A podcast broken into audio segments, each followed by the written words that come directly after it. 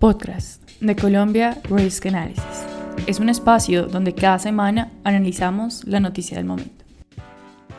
Si usted, al igual que nosotros, cree en el valor del análisis más allá del titular, únase a Podcast y patrocine nuestros episodios. Juntos podemos unir la información y el análisis a las decisiones que día a día toman las empresas. Pero lo cierto es que la palabra incertidumbre yo sí creo que es como la que está en este momento, digamos, atravesada, palabra transversal a todo lo que está sucediendo. Colombia es un país de regiones y de oportunidades, pero también tiene riesgos para las empresas nacionales y extranjeras. El empresariado que opera en nuestro país enfrenta una constante incertidumbre al intentar establecerse en este mercado diverso. ¿Cómo pueden las empresas navegar con éxito las complejidades que caracterizan los diferentes departamentos del país? Para abordar este desafío, en Colombia Risk Analysis llevamos tres años construyendo el índice de riesgo subnacional. Es nuestra respuesta a las asimetrías de información que encuentran las empresas al entrar al mercado de Colombia. Estamos convencidos que solamente entendiendo los riesgos se pueden desarrollar estrategias para mitigarlos. Este índice es nuestra contribución a ese esfuerzo. Hola y bienvenidos nuevamente a Podcast. Yo soy Catalina Bobadilla y hoy está conmigo Sergio Guzmán, director de Colombia Risk Analysis. Hoy hablaremos sobre el índice de riesgo subnacional, una herramienta para que las empresas puedan navegar con éxito las complejidades que caracterizan a los diferentes departamentos del país. Sergio, bienvenido a Podcast. Catalina, muchísimas gracias por estar acá. Es un placer nuevamente acompañar este espacio y conversar un poquito sobre el muy laborioso trabajo que hemos hecho este año. Sergio, este índice identifica los riesgos teniendo en cuenta seis categorías. Seguridad, política, economía, institucionalidad, sociedad y medio ambiente. Hoy, que se lanza su tercera versión, ¿qué podemos encontrar?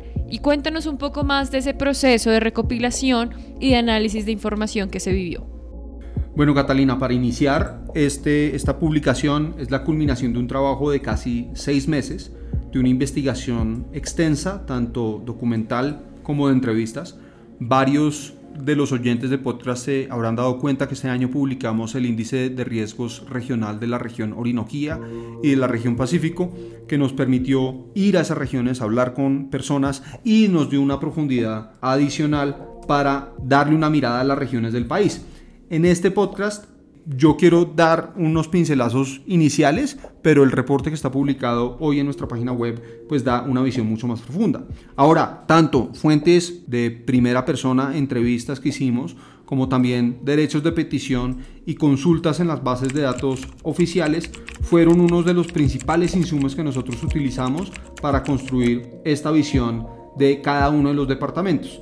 Claramente este es un pincelazo inicial y la idea es que distintas organizaciones o personas que quieran profundizar, pues ya sea nos consulten o también consulten los índices de riesgo regionales que están en nuestra página. Sergio, bien sabemos que el clima de negocios en el país es complejo, pero en los departamentos más riesgosos que los encontramos en el índice es aún más difícil la inversión. ¿Cómo hacer para mejorar el entorno empresarial en estos departamentos y más allá del riesgo que viven? ¿Qué oportunidades se presentan en estos? Uno de los principales hallazgos de este índice de riesgo subnacional confirma lo que en pasados índices hemos examinado, que es la diferencia enorme entre los indicadores que encontramos en el centro del país a aquellos que encontramos en la periferia del país. Sin embargo, es en esta periferia en donde en muchas ocasiones se encuentran los principales recursos, ya sea potencial de energía renovable, potencial de minería, potencial de recursos de extractivos de hidrocarburos que podrían ser utilizados para el beneficio de Colombia y también la Amazonía del país. Entonces, uno de los asuntos que nosotros estamos tratando es que las empresas tienen que realmente entender cuál es el entorno al que están entrando de una forma compleja, obviamente en seguridad, el entorno político, el entorno económico, cómo están las instituciones, cuáles son los indicadores de progreso social y cuáles son las medidas medioambientales que existen en cada uno de estos departamentos y municipios. Claramente nosotros tenemos unas oportunidades enormes en el país todos los colombianos vivimos engolosinados con que tenemos dos mares, que tenemos unos recursos naturales ricos, pero explotar aquellos recursos y tratar de que se gasten en el pro y en el beneficio de todos los colombianos, pues siempre ha sido un, un, desafío acentuado pues obviamente por las administraciones públicas deficientes o por una geografía muy compleja, pero yo, yo siento que únicamente si empezamos a mirar la filigrana y empezamos a ver cuáles son aquellos desafíos, podemos empezar a detallar planes para mejorarlos. Y precisamente una de las audiencias claves para este documento son las administraciones públicas entrando, que a nuestro juicio pueden tomar este indicador o estos índices como una línea base sobre cómo están recibiendo sus departamentos o sus municipios y mirar cómo los van a entregar en cuatro años. Sergio, ¿cuál es el panorama de riesgos en el país y cuál es la variación entre los departamentos? Pues mira, para empezar, nosotros encontramos que hay poca variación entre los departamentos menos riesgosos y también entre los departamentos más riesgosos. Obviamente estamos mirando unas variaciones interanuales y es importante mirar a largo plazo. Pero por ejemplo, en nuestro índice de riesgo 2023, los departamentos menos riesgosos son Quindío, Bogotá y Risaralda, mientras los más riesgosos son Chocó, Cauca y Bichada. En seguridad, que es uno de los principales departamentos que nosotros miramos, los más seguros son Guainía, Baupés y Bichada, mientras que los más riesgosos son Chocó, Nariño y Putumayo. Que el suroccidente del país continúa siendo muy desafiante. En política, los menos riesgosos son Baupés, Amazonas y Quindío, en parte por un índice bajo de rotación de gobernadores o delitos contra la administración pública, y los más riesgosos son Bolívar, Chocó y Antioquia. En economía, para sorpresa de nadie, Bogotá es el eh, departamento, la región menos riesgosa, mientras que Antioquia, San Andrés y Providencia le siguen. Luego, los más riesgosos son Chocó, La Guajira y Guainía eh, en institucionalidad, nuevamente vemos Bogotá, Quindío y Caldas, los menos riesgosos, y los más riesgosos, Amazonas, Norte de Santander, Putumayo. En el indicador de sociedad, para sorpresa de nadie, Bogotá es el que tiene el, el, desarrollo social más alto, seguido por Atlántico y Boyacá, y los más rezagados son Putumayo, Amazonas y Guainía. Y para finalizar, medio ambiente, eh, que, son, que son unos indicadores eh, importantes. Los menos riesgosos son Arauca, Baupés y Guainía, mientras que los más son Boyacá, Meta y Santander. Claramente, eh, nuestro índice tiene una información muchísimo más detallada exactamente cuáles son los elementos que componen aquellos indicadores, pero esto da una idea de que el, riesgo está distribuido no uniformemente en el país, sino que en distintas regiones tienen sus potencialidades y sus desafíos, cada uno importantes. Sergio, y ya para finalizar, ¿por qué nuestros oyentes deberían leer el índice? Catalina, mira, el índice de nosotros es novedoso porque es uno de los únicos índices que está disponible al público, que contiene información que compara activamente todos los departamentos según lo que nosotros consideramos son los principales riesgos que ven las empresas a la hora de invertir, ayuda a planificar para aquellos desafíos que, puedan haber. Y así sean empresarios o no, pues pensamos que esto puede ser una herramienta importantísima para todos quienes tomen decisiones, particularmente aquellos actores que recién van a iniciar sus mandatos el primero de enero del año entrante.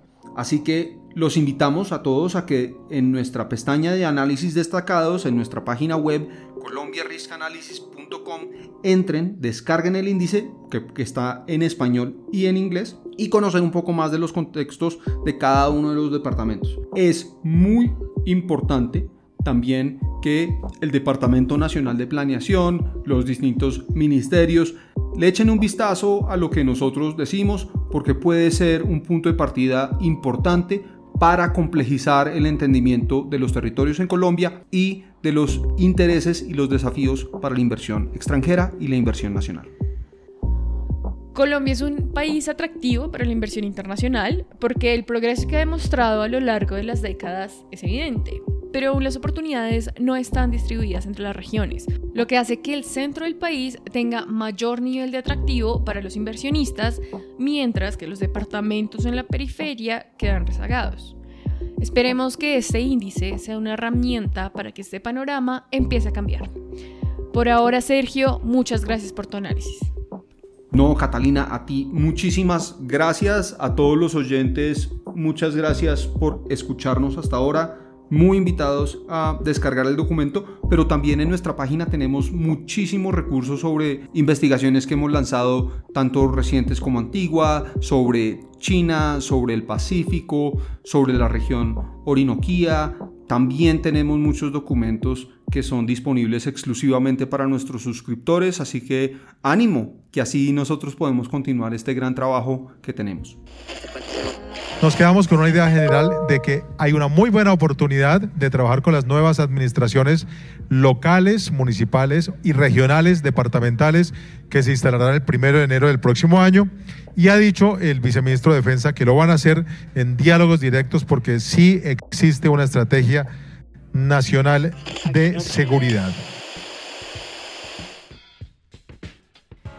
Y hasta aquí este episodio de podcast. Muchas gracias por escucharnos. Pueden seguir leyendo y escuchando en todas nuestras redes sociales. Nos encuentran como arroba colombiarisk. Visítanos para conocer más de nuestros productos y servicios. Queremos agradecer al Centro Internacional para la Empresa Privada CIPE, ya que sin su apoyo, financiamiento e interés para promover herramientas al sector privado en zonas de posconflicto, este índice no hubiese sido posible episodio contó con la participación de Daniela Rueda y Daniel Poveda en la creación del guion. Edición sonora por María Camila Paiva y Catalina Bobadilla. Arte por Paola Morales y María Camila Paiva. Nos escuchamos el próximo miércoles.